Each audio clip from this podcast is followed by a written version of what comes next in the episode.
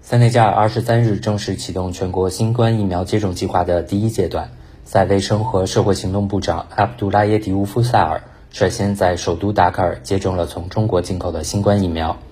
塞内加尔前总理苏莱曼恩德内恩迪亚耶、外交部长艾沙塔塔勒萨勒、传染病学专家穆萨赛义德和一线医护人员当天也接种了中国国药集团研发的新冠疫苗。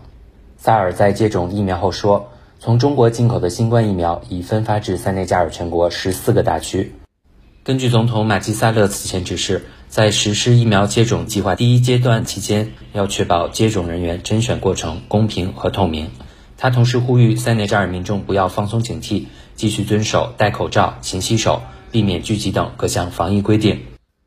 据萨尔透露，塞内加尔将在三月接收通过世界卫生组织主导的新冠肺炎疫苗实施计划获得的疫苗，同时也在和俄罗斯政府接洽，以获得俄罗斯疫苗。